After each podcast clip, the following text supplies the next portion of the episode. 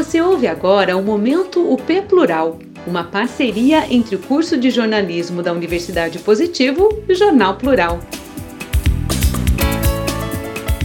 Máscaras distribuídas a professores e alunos de Curitiba têm baixa eficácia. Testes feitos na USP indicam que a eficácia de máscaras variam entre 48,1% e 59,7%, abaixo do mínimo de 70% indicado, por Angele Maros. A Prefeitura de Curitiba pagou 840,8 mil reais por máscaras de baixa eficácia para alunos e professores da rede municipal. Análises laboratoriais apontaram que os acessórios distribuídos no retorno às aulas em fevereiro têm eficácia variável entre 48,1% e 59,7%, abaixo do mínimo de 70% indicado pelo órgão brasileiro de padronização técnica, a ABNT. Os ensaios foram conduzidos pelo Instituto de Pesquisa Tecnológica da Universidade de São Paulo, a pedido dos sindicatos que representam servidores municipais e os profissionais de magistério de Curitiba.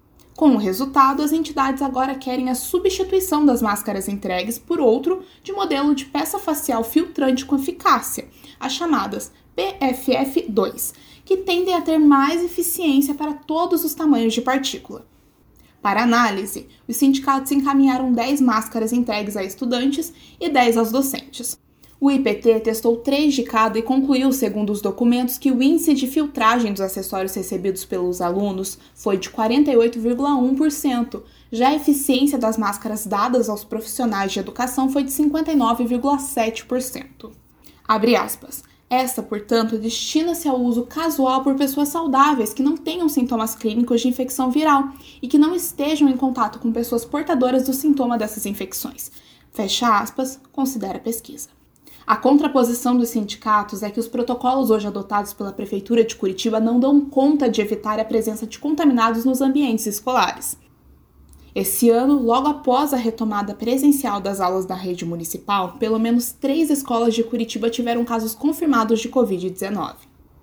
O retorno dos estudantes ocorreu no dia 22 de fevereiro, mas na mesma semana, atendendo às diretrizes de um decreto do governo do estado, a Secretaria Municipal de Educação recuou e suspendeu novamente o formato híbrido, com parte dos alunos na escola e outra parte em aulas online.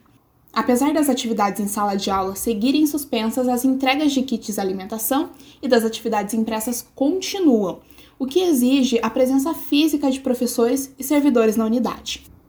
A Secretaria Municipal de Educação foi procurada, mas ainda não havia retornado até a publicação desse conteúdo. Qualidade.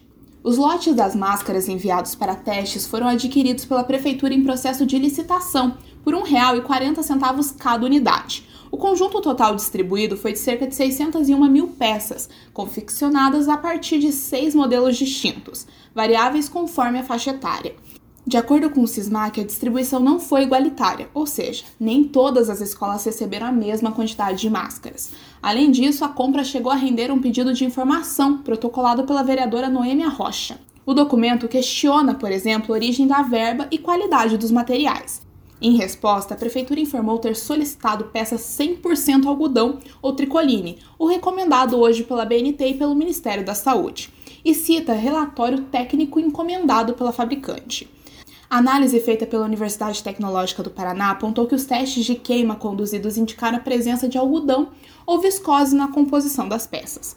Máscaras de algodão, embora essenciais para o conjunto de práticas de combate à disseminação do vírus da Covid-19, não estão entre os acessórios mais eficazes de proteção.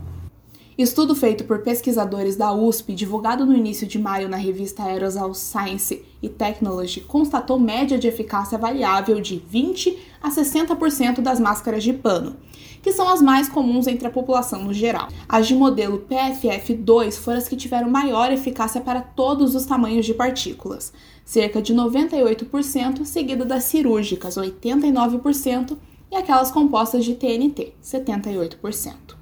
A locução desse texto foi de Jennifer Ribeiro, estudante do sétimo período do curso de jornalismo da Universidade Positivo. Você acabou de ouvir o Momento P Plural, uma parceria entre o curso de jornalismo da Universidade Positivo e o Jornal Plural.